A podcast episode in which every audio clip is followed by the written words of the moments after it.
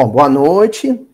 Vamos então dar continuidade ao nosso estudo do Evangelho de Mateus, dentro dessa metodologia fascinante, que é o estudo minucioso, que é o miudinho, né?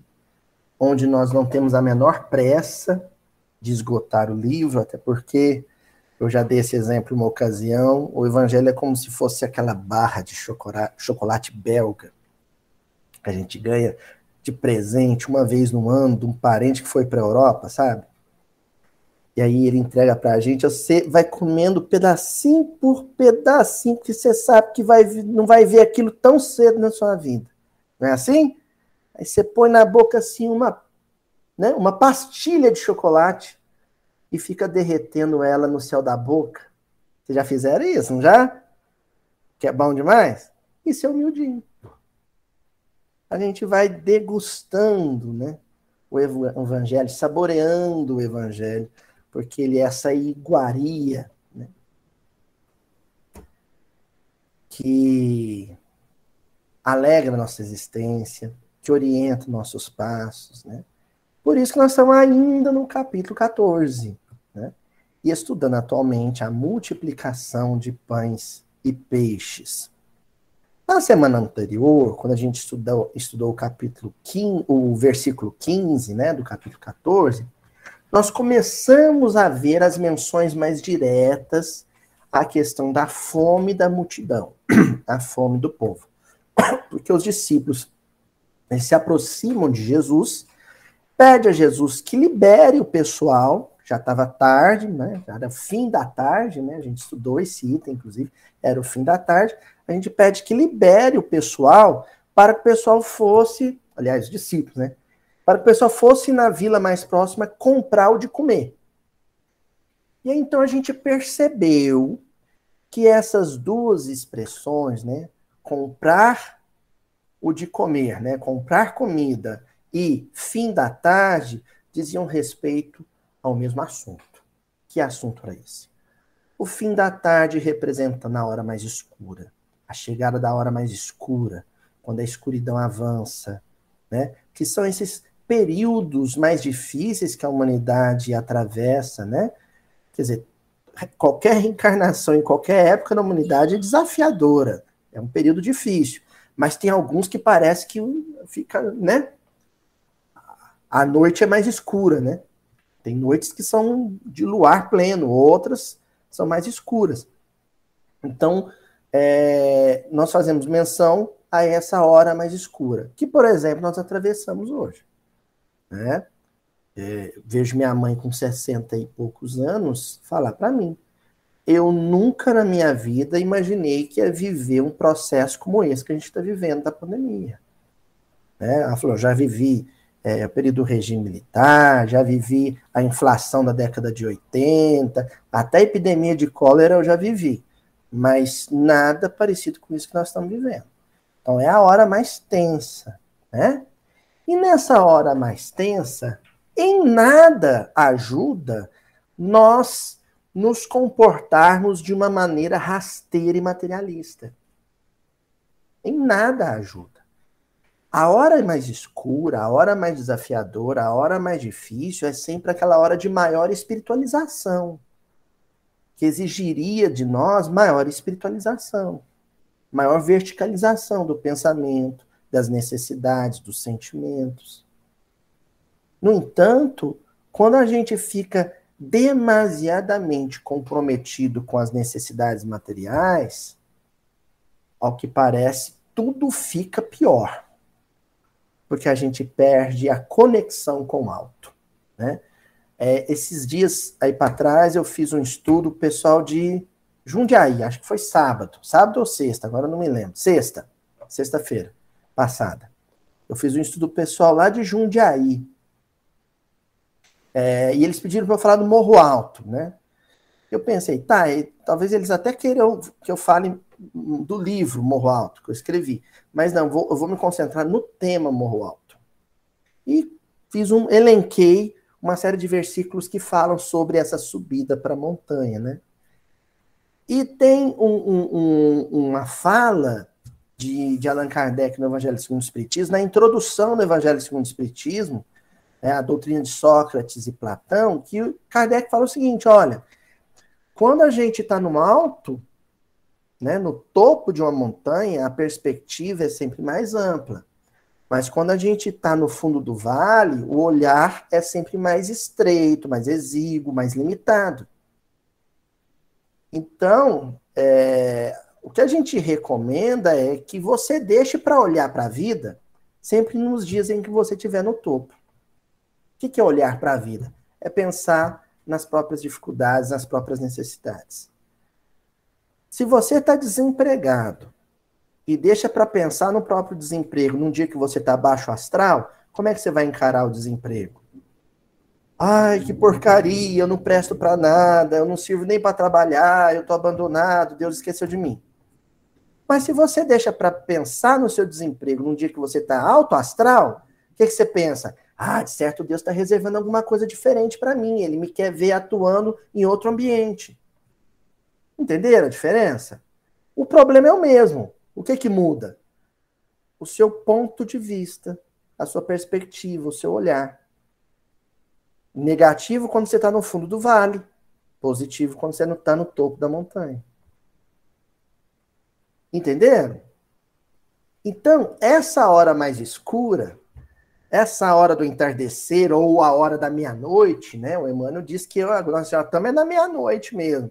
Essa hora mais escura é uma hora em que você tem que tomar muito cuidado, vigiar muito os seus pensamentos.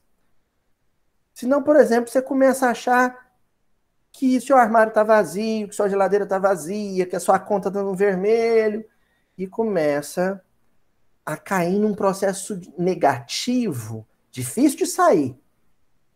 Entenderam?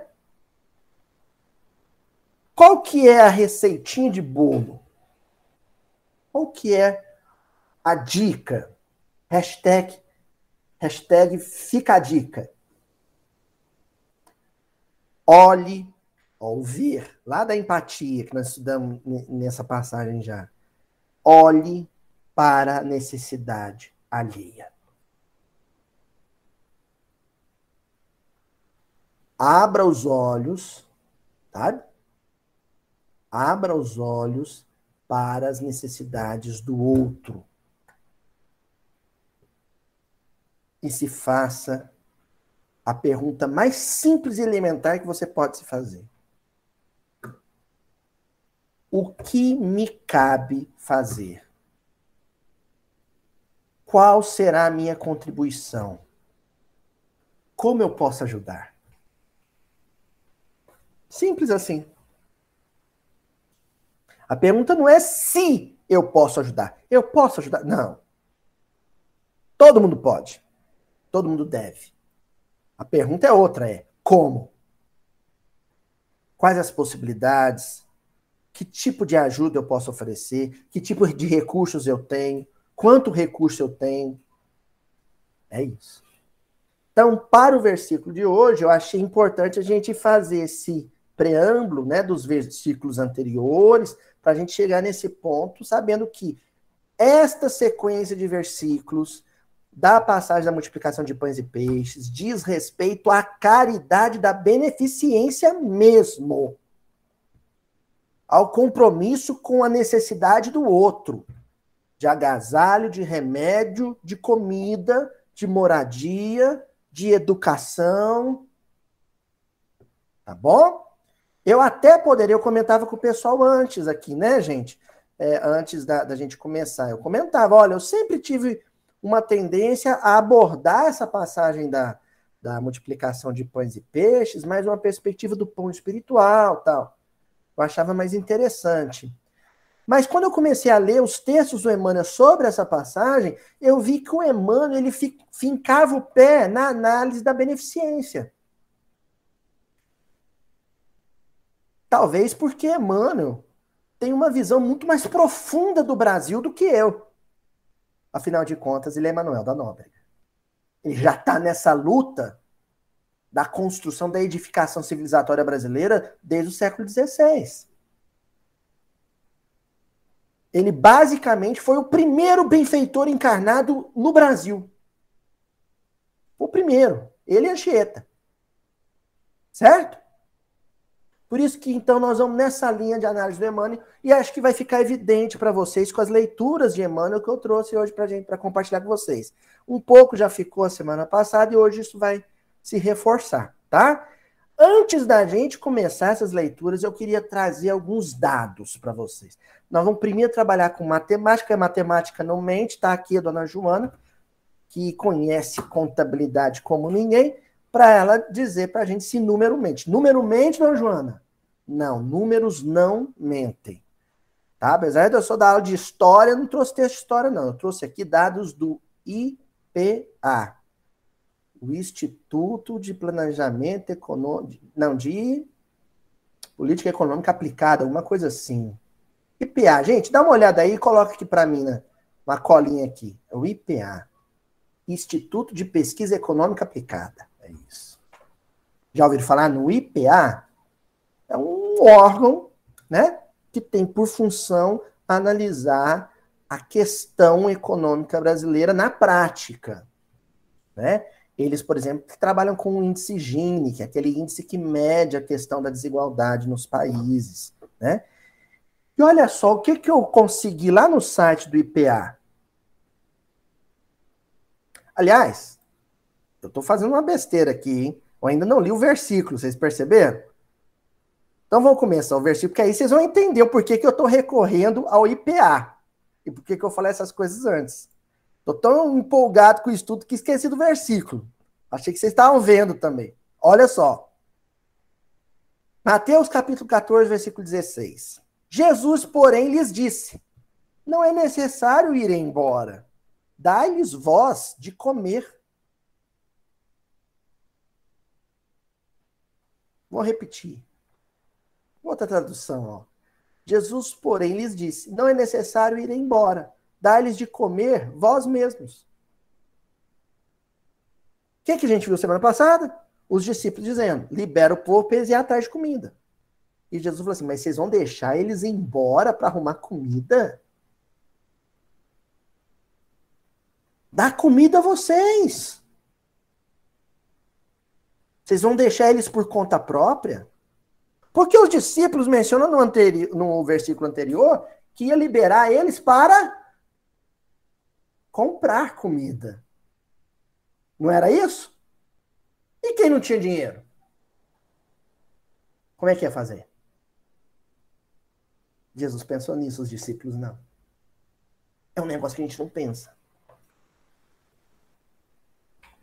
Amanhã eu vou no supermercado fazer compra de supermercado de comida porque o armário está vazio. E quem não tem dinheiro? Compra como? Vocês param para pensar nisso?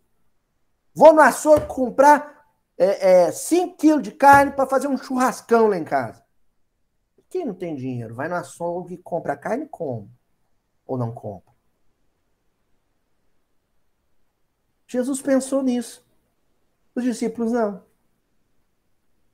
Aí ele fala, fala para os discípulos: não, não libera eles, não. Providencia vocês comida aqui para todo mundo.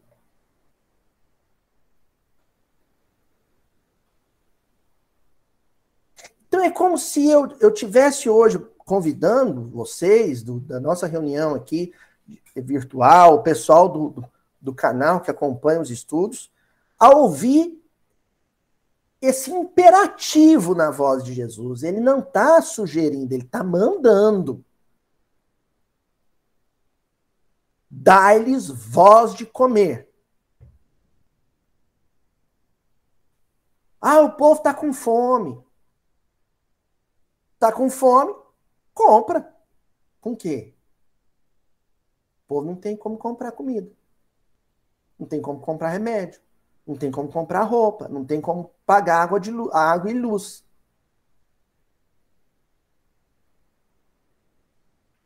Quem é que tem que dar comida para o povo? Quem que tem que dar saúde para o povo? Qualquer um de nós vai pensar imediatamente que é o governo, é o Estado. Aí vem Jesus, nosso ouvidinho diz assim: dai-lhes voz de comer. Ah. Por isso que nós vamos começar hoje com esses dados do IPA. E vamos entender que nós temos muito mais a ver com a fome dos outros do que simplesmente os homens públicos que comandam o país. O homem comum, no dia a dia, sem títulos políticos, tem muito mais a ver com essa fome do que imagina. Então vamos lá, ó. A palavrinha que nós vamos estudar hoje, então, é o dar-lhes. É o verbo dar, imperativo, né? Indicando a terceira pessoa. Dar-lhes. Ó. Desigualdade social no Brasil, segundo o IPA, dados do IPA. O Brasil está entre os 10 países mais desiguais do mundo. Brasil já teve entre os, as 10 economias do mundo, né? Um dos 10 países com maior PIB no mundo. Caiu uns rankings aí, acho que, ah, não me, se não me falha a memória, tá, memória está em vigésimo vigésimo primeiro lugar agora, mas não importa, é um dos países mais ricos do mundo. Mas também é um dos dez mais desiguais do mundo. Quer saber a posição do Brasil? No ranking da desigualdade mundial? O segundo.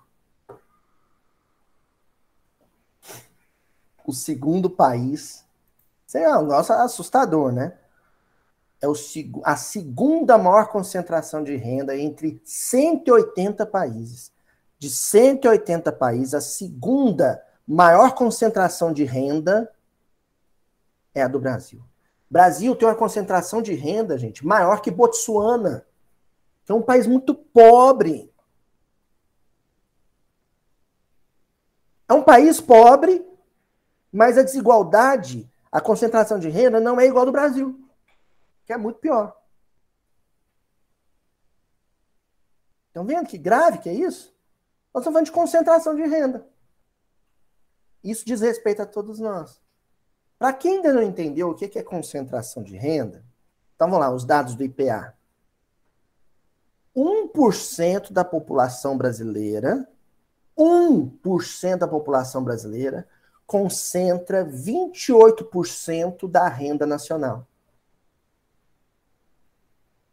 1%, Instituto de Pesquisa Econômica Aplicada, assim, isso mesmo.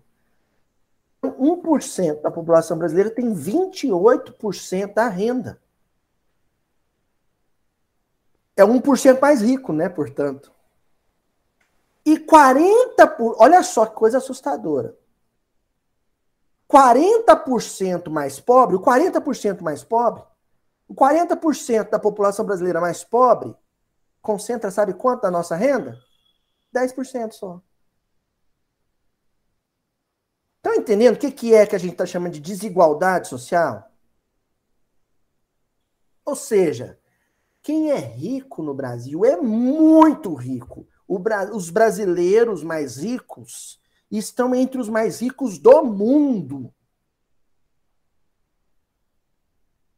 E quem é pobre no Brasil é muito pobre. A diferença de renda, diferença de renda entre os 40% mais pobre e o 1% mais rico é assustadora.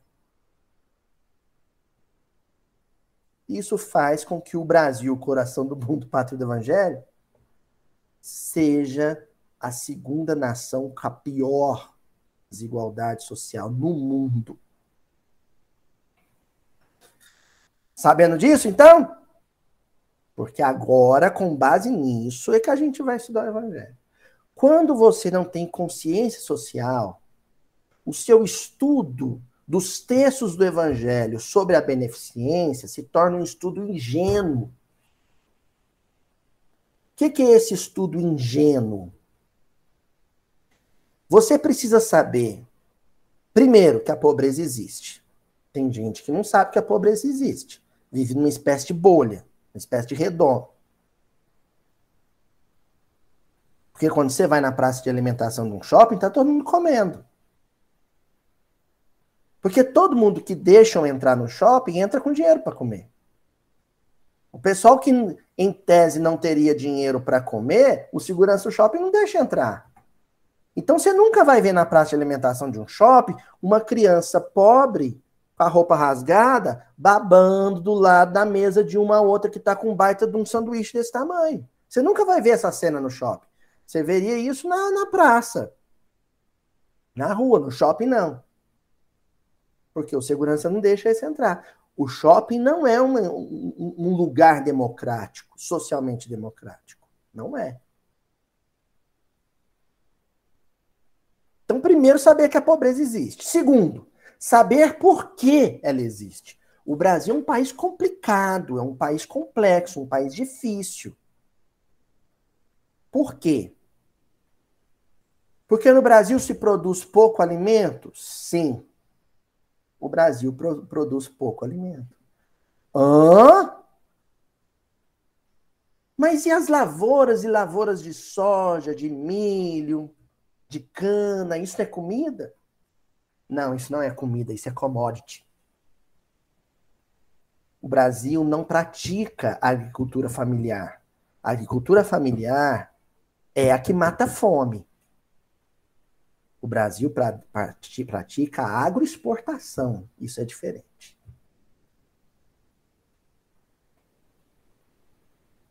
Então, o agronegócio brasileiro não produz comida, ele produz commodities.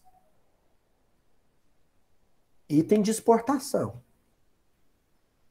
Não se produz arroz, feijão, couve para o brasileiro comer. Tanto é que a exportação de carne regula a quantidade de carne que o brasileiro vai poder consumir. A exportação de carne regula o consumo de proteína do brasileiro pobre. Porque influencia no preço. E aí, é a exportação, por exemplo, de carne para a China que vai determinar se o brasileiro vai comer um bifinho ou osso. Entendeu? Tá sabendo disso? Agora, aí você vai para o texto do Evangelho. E nós vamos começar com barra pesada, hein? Evangelho segundo o Espiritismo, capítulo 13 do Evangelho segundo o Espiritismo. Que vossa mão esquerda não saiba o que dê vossa mão direita. Nesse capítulo, tem um item, que é o item 16, que para mim é o texto de crítica social. Crítica social é uma coisa positiva, viu? O que, que é crítica social? Vem de cri. Eu já falei isso aqui mil vezes. A palavra crítica vem da expressão grega cri, que é separar o que é bom do que é ruim. Nos nossos hábitos sociais, tem hábitos que são bons, tem hábitos que são ruins. Um hábito bom: reunir a turma do bairro, pegar o terreno baldio, fazer um mutirão, limpar o terreno, plantar ali uma horta comunitária e deixar o pessoal necessitado pegar lá um pezinho de alface. Isso é um bom hábito social. Um hábito ruim: pôr mais comida do que deveria no prato, dar três garfadas, hum, tô sem fome, pegar a comida e jogar no lixo. Ou se for no shopping, largar na bandeja lá da praça de alimentação para a moça da limpeza depois jogar comida fora. Isso é um péssimo hábito social. Então a crítica é quando você separa bons hábitos de maus hábitos. E este texto, que é um, o item 16 do capítulo 13, que é um texto de João, então, nós estamos falando de João Evangelista, ditado na cidade de Bordeaux em 1861, gente. A escravidão não tinha acabado no Brasil. 1861. Esse texto é muito avançado para a época. Entendeu? Ele começa dizendo assim, João, a mulher rica, venturosa, que não precisa empregar o tempo nos trabalhos de sua casa, não poderá consagrar algumas horas a trabalhos úteis aos seus semelhantes? Essa pergunta, para mim, um soco no estômago das camadas médias brasileiras, né? A começar que essa coisa do serviço doméstico terceirizado é uma coisa muito do Brasil. Quem já morou fora, quem morou na Europa, quem morou nos Estados Unidos, sabe que isso não é muito comum lá.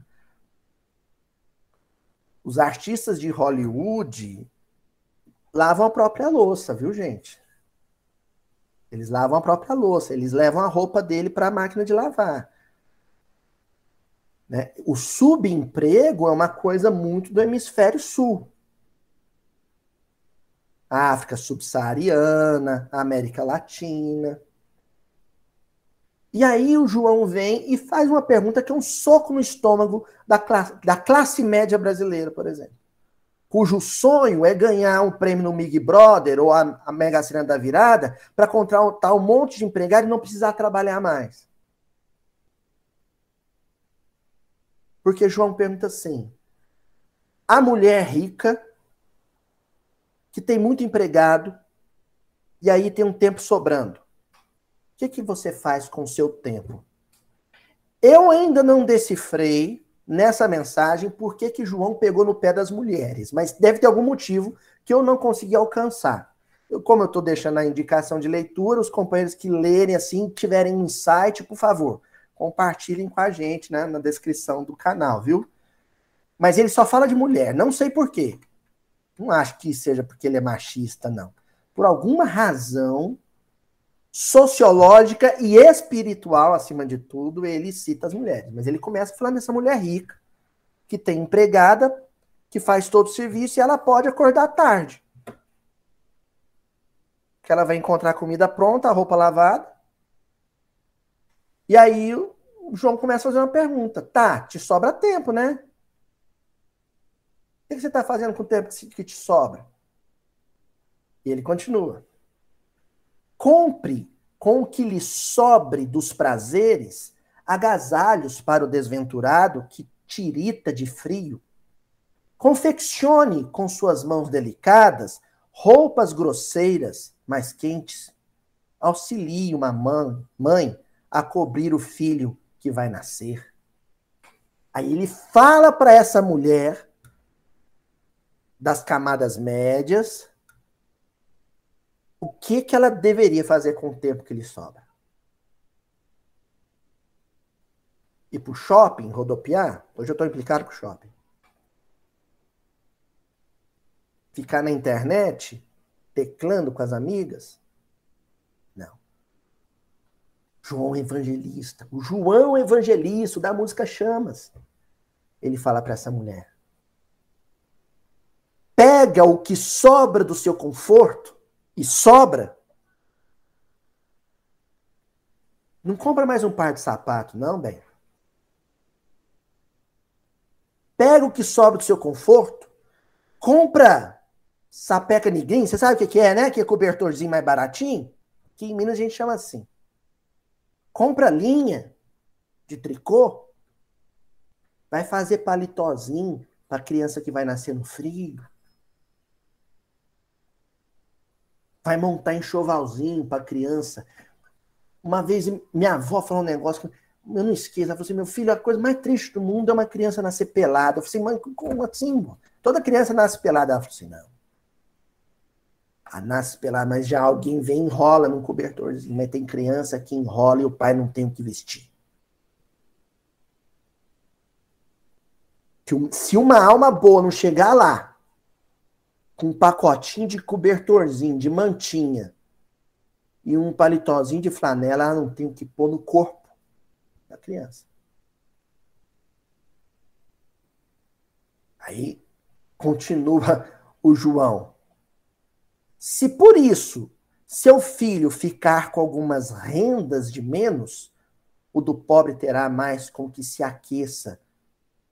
Trabalhar para os pobres é trabalhar na vinha do Senhor.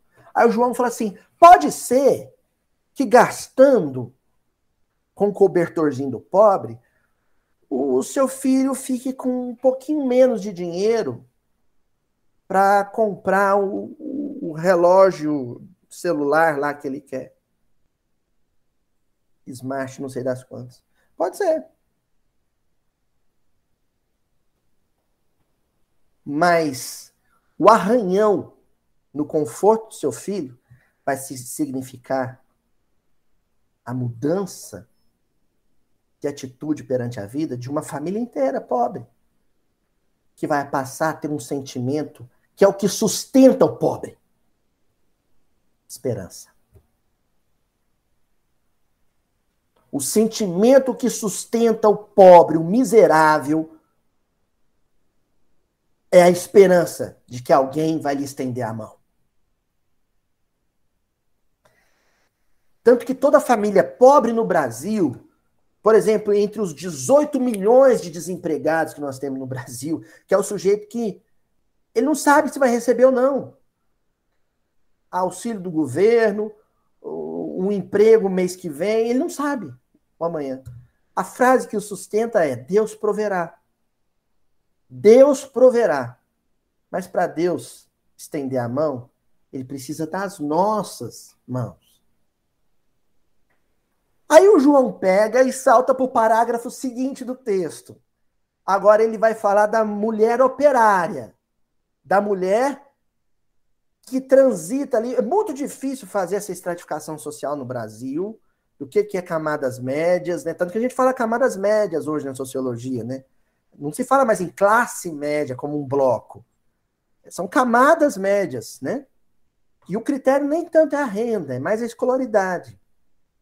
Então ele vai se dirigir agora àquela mulher operária, a mulher que cuida do serviço doméstico, que tem um trabalho de baixa renda. Ele vai se dirigir a ela e pega e diz assim: E tu, pobre operária, que não tens o supérfluo, mas que cheia de amor aos teus irmãos, também queres dar do pouco com que contas? Dá algumas horas do teu dia, do teu tempo, único tesouro que possuis, E quem não tiver recurso? Dá tempo. Dá o teu tempo.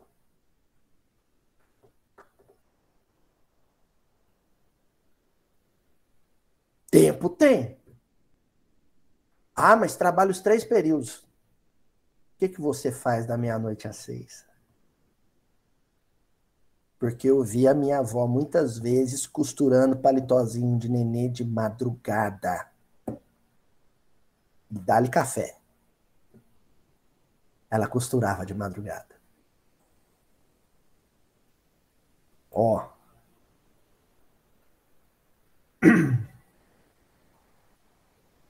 Faze alguns desses trabalhos elegantes que tentam os felizes.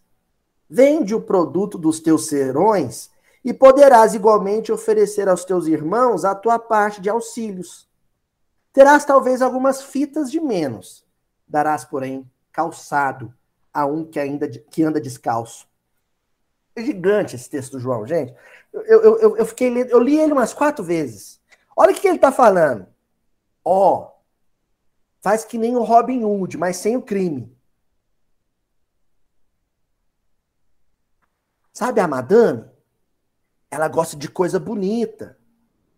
Faz um trabalho, uma, uma coxa de, né, um, forro de mesa, uma coxa de cama, bem bonita.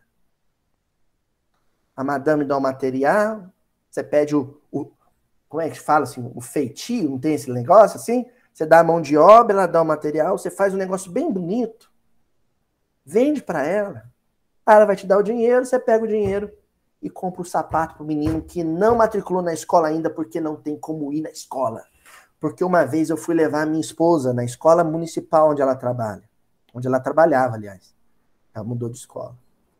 E eu vi uma menina chegando na escola de chinelo, mas não era só chinelo. Ela estava com um par de chinelo diferente do outro. Possivelmente ela tinha ganhado ou achado chinelos diferentes. Um, inclusive, era maior que o outro. Uma menininha de uns 11 anos, 12 anos, chegando com chinelos diferentes. Ir para a escola sem um sapatinho. É muito triste. Então não tem dinheiro, mas tem mão, vai fazer alguma coisa manual. Vai vender bolo. Sabe? Que é o que o, nossa casa, por exemplo, espírita faz. Vai fazer galinhada e vender. para comprar mantimento. Galinhada o pessoal de fora, viu, Éder? É arroz com galinha, viu? Que a gente chama de galinhada. Vai fazer alguma coisa, mas não fica parado, não. Continua, João. E vós, mulheres que vos votastes a Deus, trabalhai também na sua obra, mas que os vossos trabalhos não sejam unicamente para adornar as vossas capelas, para chamar atenção sobre a vossa habilidade e paciência. Aí, ele se dirige às, às religiosas. Assim, quando vocês fizerem uma campanha, arrecadar recursos, não torre esse dinheiro todo em embelezamento do centro espírita, não, porque a, o centro espírita é pedra, é tijolo. E a gente sabe muito bem que um vento forte derruba uma parede.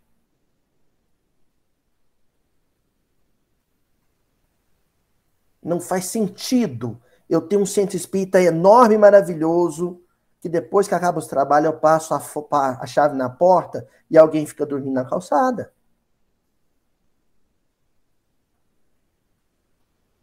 Entendeu?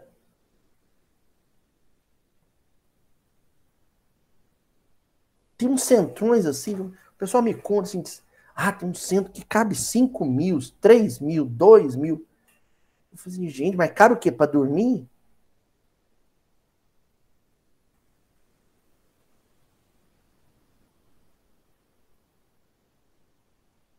É, nós não podemos ficar de fora de, desse cutucão, hein? Movimento espírita não pode ficar de fora desse cutucão. Isso aqui é João Evangelista. Sede-lhes a providência que diz aos pássaros do céu, dá Deus o alimento. Mudem-se o ouro e a prata que se tecem nas vossas mãos em roupas e alimentos para os que, os que não os têm. Fazer isto e abençoar, e abençoado será o vosso trabalho.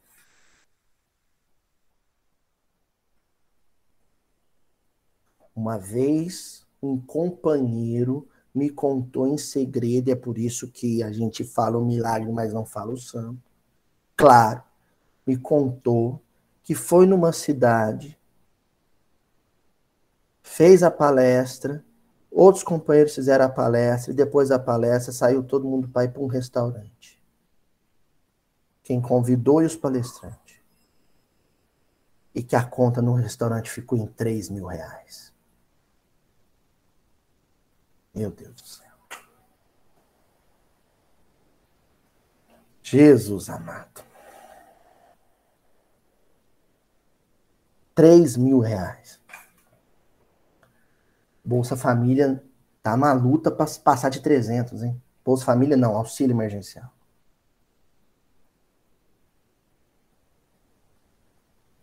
É muito grave isso. Vou, re, vou repetir aqui no texto por que, eu estou fazendo esse comentário duro. Ó, sede-lhes a providência que diz: aos pássaros do céu dá Deus o alimento Mudem-se o ouro e a prata que se tecem nas vossas mãos, em roupas e alimentos para os que não os têm. Então, tem comida que a gente come que vale ouro. Tem roupa que a gente veste, e eu estou me dirigindo ao público do miudinho, porque é lógico que eu conheço o auditório para qual eu falo. Quando eu vou no final do ano, o nosso encontro das, das mães cadastradas lá da casa, que recebem cesta básica, eu sei para quem eu estou falando, a fala é outra. Mas eu sei também quem são os 10 mil inscritos no canal do Miudinho.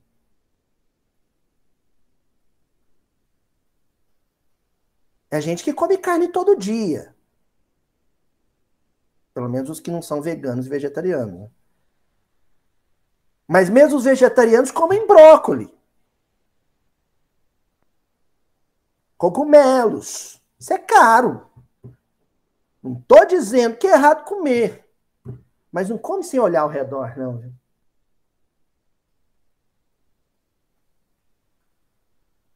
eu vou consumir menos, eu vou consumir alguma coisa de, de custo menor para sobrar recurso para quem não tem. Porque tem coisas que tem ali o fetiche da mercadoria agregado, né? Tem coisa que não vale o que a gente paga, gente. É moda. E a gente paga. Tem jantares que não valem o que a gente paga. E a gente paga. Tem vinhos capitosos que não valem o que se paga.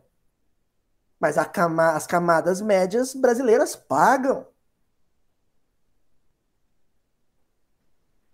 Champanhe no final do ano de 500 reais, de mil reais.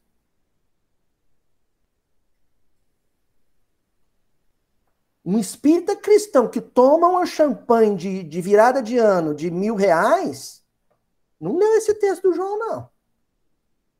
Passou batido. Ah, mas eu ajudei na campanha do centro. Então ajudou com o que estava sobrando bem, né?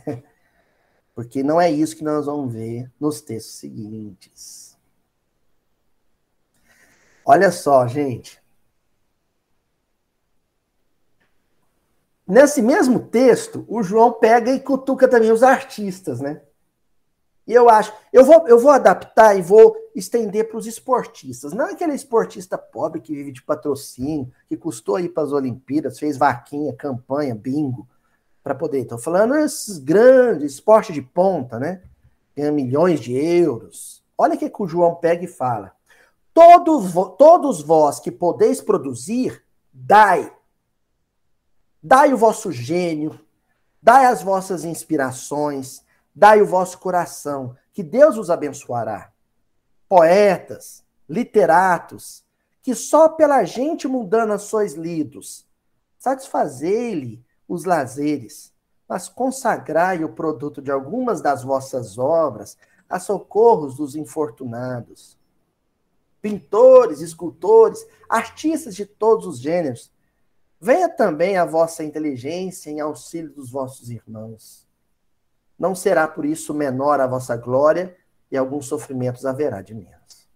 Então, quer dizer, o primeiro que o João está se referindo à França de 1861, quando pintores e poetas, Vitor Hugo era um homem rico. Lógico, um poeta hoje é um morto de fome também, né? Ninguém vive de literatura no Brasil, acho que, sei lá, só o pessoal da alta ajuda, né? Mas olha, eu me lembro bem de uma coisa bonita que aconteceu.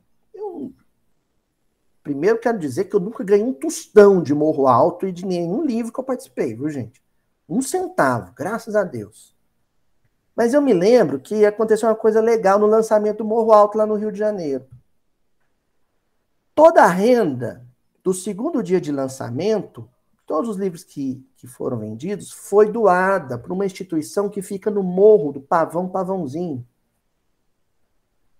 Meninos de Luz, agora não me lembro o nome, quem lembrar aí põe nos comentários. Uma instituição que esses dias apareceu no Criança Esperança e que eu fiquei muito emocionado, porque em gratidão pela doação, o pessoal de lá recebeu a gente num almoço. Fizeram um almoço lá, a gente, e a gente foi na favela.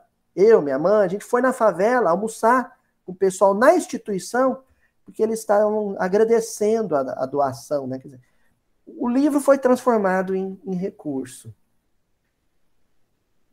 Um show, um cachê de um show que um desses grandes artistas doasse aí para uma comunidade ribeirinha, para uma comunidade quilombola, para uma comunidade caiçara, mataria a fome de muita gente. Né? Essa, essa ostentação que muitos artistas e muitos atletas apresentam na rede social, ela é, é, um, é socialmente criminosa. Perante a justiça não é crime. Mas e perante Deus? E perante Deus? Certo? Vamos agora então para o livro Palavras de Vida Eterna, capítulo 11. Ajudemos também. E lá no, nesse texto, em que o Emmanuel vai comentar esse versículo que nós estamos estudando hoje, só que em Marcos.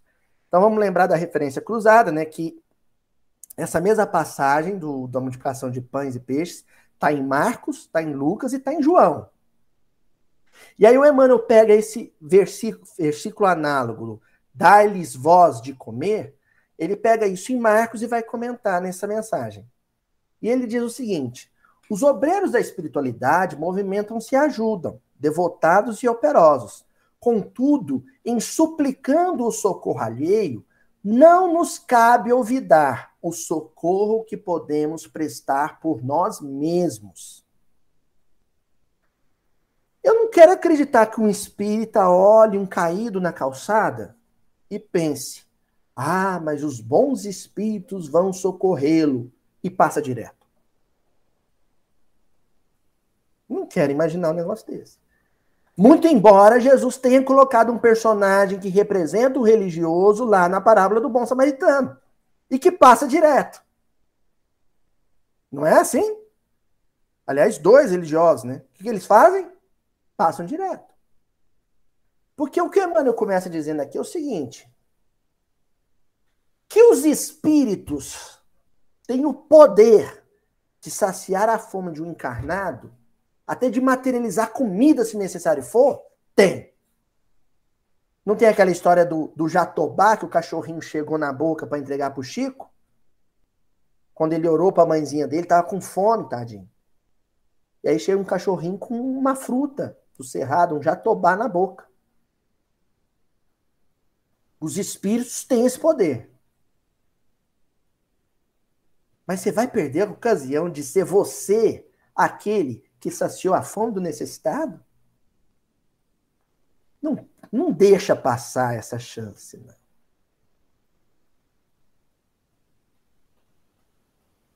Se o faminto surgir na sua porta ou na sua frente, agradece a Deus, fala, obrigado, Senhor.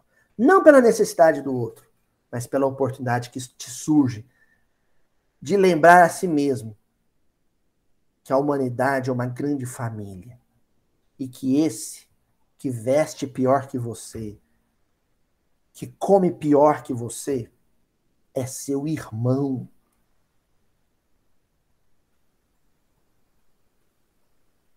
Ó, oh, e o Emmanuel continua.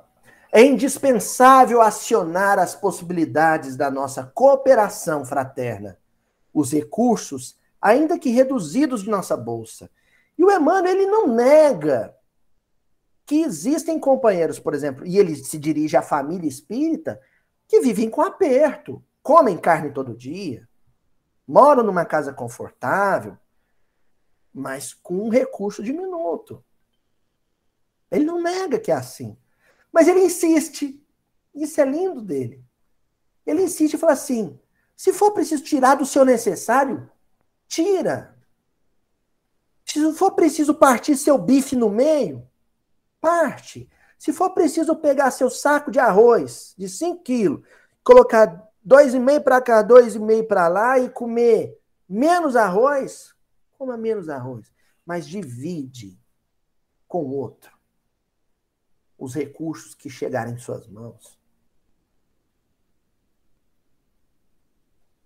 E ele encerra a lição dizendo: Não basta rogar a intervenção do céu em favor dos outros, com frases bem feitas, a fim de que venhamos a cumprir o nosso dever cristão.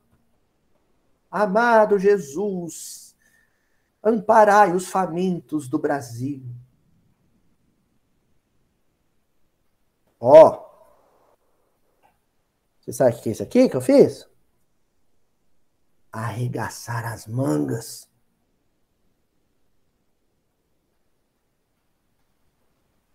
não admitir a fome. Não se conformar com a fome.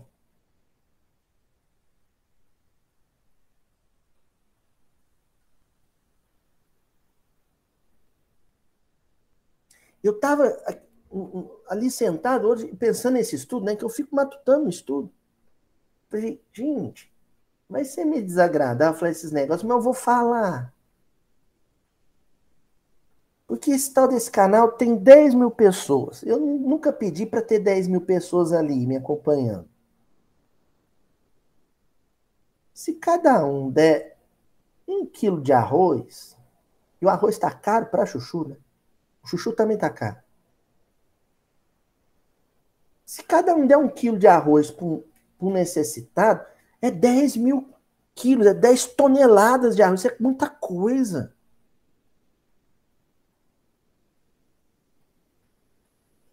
Eu vou pedir aqui para vocês, quem assistir esse estudo nesse momento, por causa desse estudo, faz eu, faz eu ficar feliz. Mata a fome de alguém, depois me conta. Só para eu ficar feliz. Me dá essa alegria. O Luiz, eu assisti seu estudo, eu fui lá, comprei um pacote de feijão e dei para uma pessoa. Ô Luiz, eu assisti aquele estudo miudinho, ó, miudinho, duzentos e, e tantos. Fui lá, comprei um, um, um, um saco de pão e, e levei para uma casa na periferia. Na peregrinação, né, Dona Joana? Na terça-feira, na Aurélia Agostinho. Então, faz isso, dá essa alegria. Só para eu não sentir que isso aqui é só uma academia do saber. Só para não, não ter esse desconforto que me dá, às vezes, de que isso aqui a gente está só exercitando a capacidade de tirar a lei de pedra e interpretar uma hora e meia um pequeno versículo. Não. Só para eu sentir um, algo de mais concreto neste evento virtual. Eu vou ficar feliz demais. É claro que o máximo que eu consigo ajudar materialmente com o meu salário de professor é alguém que está ao redor aqui de Beira, em Uberaba. Então, se eu tiver notícia de que lá no Macapá, eu estou com um estudo marcado para o Macapá virtual, que lá no Macapá alguém comeu por causa dessa uma hora e meia que eu passei sentado aqui, eu vou ficar muito feliz. Fonte Viva, livro Fonte Viva, Emmanuel, capítulo 131, no campo social. De novo, Emmanuel vai comentar o mesmo versículo. Dai-lhes voz de comer. E o Emmanuel começa dizendo assim: diante da multidão fatigada e faminta, Jesus recomenda aos apóstolos: dai-lhes voz de comer. A observação do mestre é importante, quando realmente poderia ele induzi-los a recriminar a multidão pela imprudência de uma jornada exaustiva até o monte sem a garantia do farnel. Vocês imaginam essa cena? Senhor, Senhor, libera o povo que eles estão famintos para eles poderem ir atrás de comida. Uai, mas eles vieram para cá, sabia que eu ia falar um tempão, não trouxeram nem uma merandinha na bolsa? Já pensou Jesus falando isso para os discípulos? Eita, mas eles não trouxeram nem um vale-refeição. Nem um pão com presunto eles não trouxeram. Azar deles ficar com fome. Não fizeram a farofinha com frango, não puseram na tapaué. Azar deles. Já imaginou isso? Mas a sensibilidade, a empatia que Jesus tinha com aquela população era tão grande que ele não negou a fome. Ele não negou a existência da fome, que é o que muitas vezes nós fazemos. Ele admitiu que as pessoas estavam com fome. Só que ele chamou o discípulo para a responsabilidade. A multidão está com fome? Então, o primeiro compromisso não é com o Estado romano, é com o meu discipulado. Ah, mas o Estado recebe imposto. O que César vai fazer com o imposto que está em tuas mãos é problema de César. Viu, Flavinha? É problema de César. Agora, o que eu vou fazer com o tostão que caiu na minha mão é problema meu.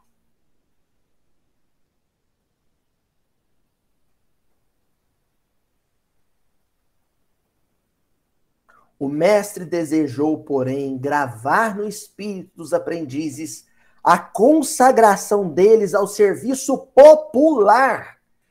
Eu, eu sublinhei esse serviço popular, porque me incomoda o serviço ligado a uma camada que detém, como a gente viu no IPA, os recursos mais vastos, mais faustosos da sociedade. Eu queria ver realmente a família cristã mais envolvida com o serviço popular, com o povo. Queria. E eu não sei se isso acontece. Eu não estou falando agora só da família espírita, estou falando dos religiosos em geral.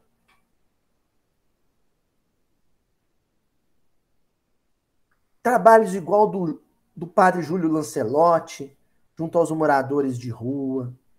A família Arnes, Dona Zilda Arnes, né, que deixou um legado com, com a pastoral do menor.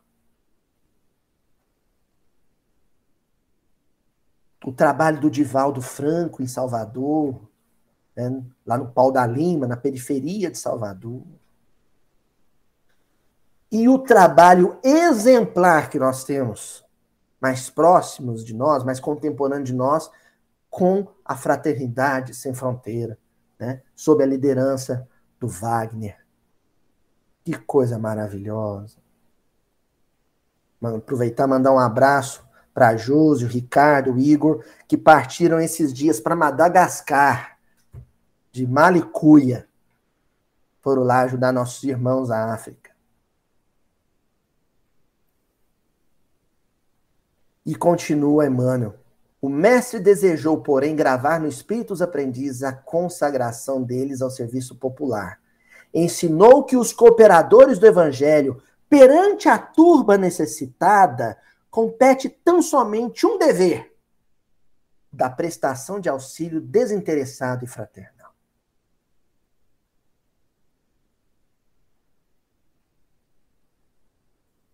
Que maravilha! Que maravilha! Ó, e aqui agora eu vou, vão ler um texto que eu nem sabia se eu trazia para vocês ou não. Falei assim, gente, isso aqui vai, vai mexer com, com os brios, né? Mas como é o Emmanuel que escreveu, eu não vou, não vou esconder esse ouro, não.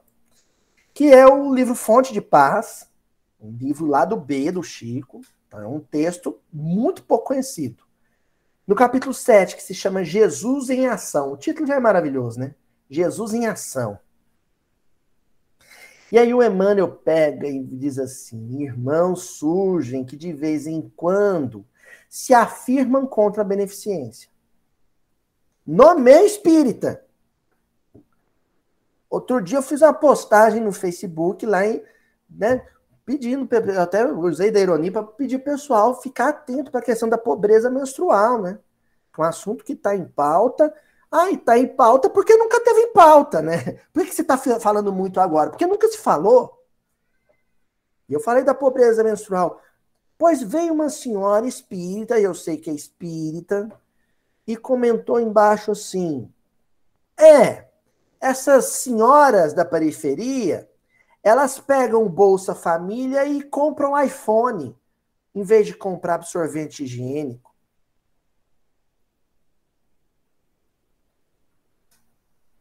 Aí vem o Emmanuel e fala assim: irmãos surgem que de vez em vez se afirmam contra a beneficência e enfileiram justificativas às quais a doutrina espírita, revivendo os ensinamentos de Jesus, opõe naturais contraditas. Aí o Emmanuel vai colocando a frase que normalmente se diz e em seguida ele responde. Sabe? Ping-pong. Ele coloca a frase, acho que é frases que ele já ouviu dentro de centros espíritas, sabe? Ele põe a pergunta e fala a resposta. Olha só, primeiro, assistência social, no fundo, deve pertencer ao poder público. Quantas vezes nós já ouvimos isso? É dever do Estado, não é meu. Eu já pago imposto. Se eu já pago imposto, eu não preciso fazer caridade. Se eu já pago imposto, é o Estado que tem que dar escola pública, saúde pública, cesta básica, é o Estado, não sou eu. Sim, em tese, sim. Mas vamos ver o que o Emmanuel fala. indiscutivelmente, ninguém nega isso. Mas se estamos na praia, vendo companheiros que se afogam, como recusar cooperação ao serviço de salvamento quando estamos aptos a nadar? Eu vou até criar uma situação de alguém que não saiba nadar. Você está lá, aí vê alguém se afogando, aí olha para a cadeira do salva-vidas, ela está vazia. E o próximo salva-vidas está a um quilômetro dali. Aí você pega e cinicamente diz assim: coitado do moço, está afogando. Oh, culpa do salva-vidas que não está no lugar que ele deveria estar. Tá. E segue para o seu passeio? Ou você sai desesperado para socorrer como puder? Busca ajuda de outro salva-vidas, da polícia, do bombeiro, o que for. Então, eu não posso ver um faminto e falar: hum, o Estado não cumpriu o seu papel. Pobre, coitado, vai morrer de fome porque o Estado não cumpriu o seu papel? Que isso? Você pode até fazer um textão de Facebook criticando o Estado. Eu não faço, mas você pode até fazer isso. Mas antes, dá um prato de comida, da sua comida, da sua panela, do seu fogão, para esse necessitado. Matou a fome dele? Aí depois você vai fazer discurso partidário, panfletar. Depois. Mas primeiro, mata a fome. Outra frase típica. Desaconselhável auxiliar criaturas viciadas com que apenas conseguiríamos conservá-las em perturbação e desequilíbrio? Ah, não vou ajudar aquela família, não, porque ela está na miséria, porque o pai é alcoólatra. Se eu ficar ajudando ela, o sujeito não toma juízo. Não acontece isso? Não acontece. Ah, não vou ajudar aquele rapaz, não, porque eu sei que ele vai pegar o que eu vou dar e vai vender e vai, e vai comprar tudo em pedra de crack.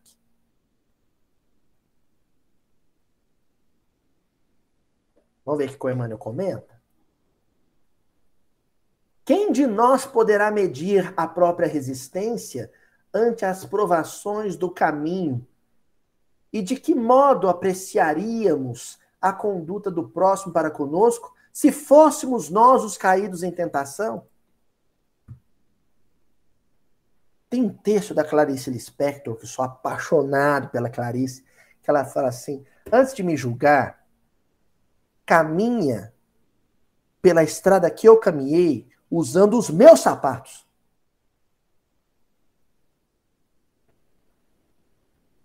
Se eu estivesse nas condições de necessidade dele, como é que eu ia lidar com a tentação do vício?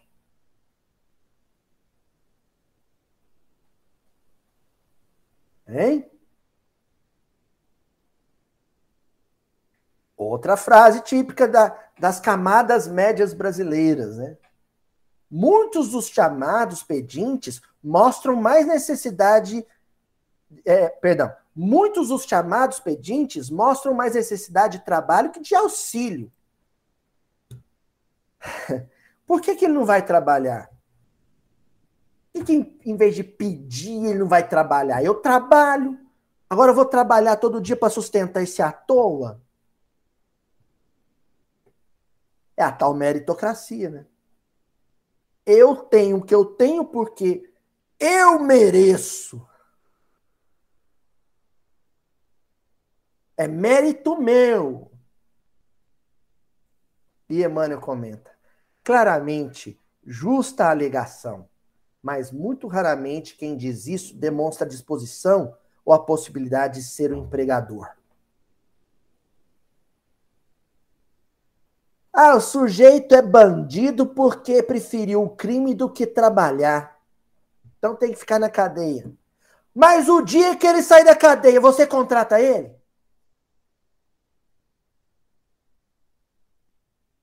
O dia que ele sair da cadeia, com um currículozinho debaixo de, do braço para mudar de vida, você contrataria um ex-presidiário?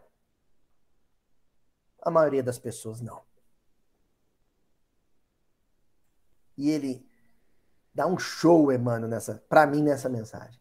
Porque ele dialoga com quem tem. O Emmanuel, ele está dialogando aqui um, um, papo reto, né? um papo sério, com quem come todo dia, veste bem, anda de automóvel, quitou a prestação da casa. É com esses que ele está dialogando. Certo?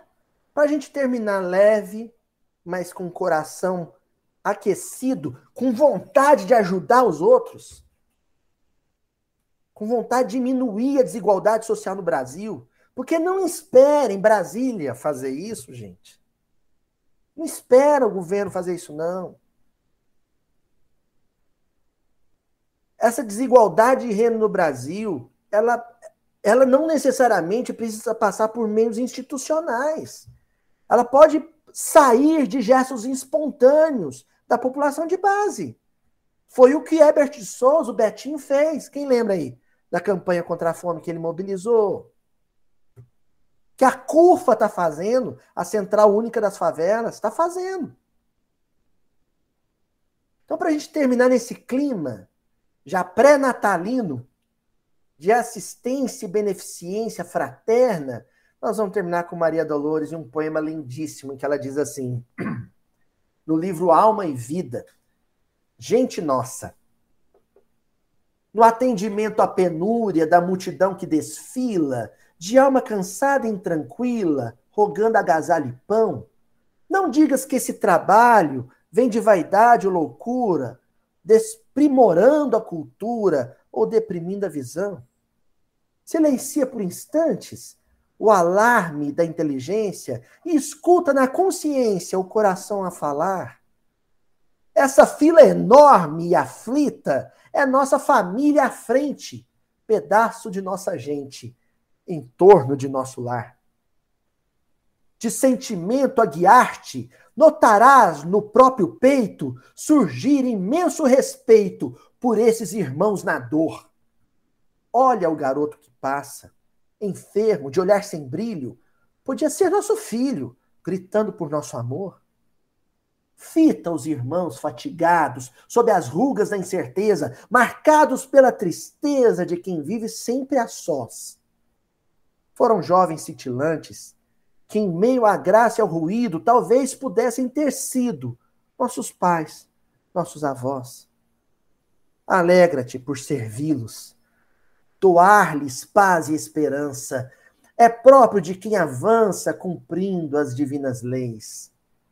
Acolhe-os, escutarás. A voz do Cristo, do Cristo onde fores, todo amparo aos sofredores é sempre a mim que o fazeis. Jesus nos abençoe. Até a semana que vem.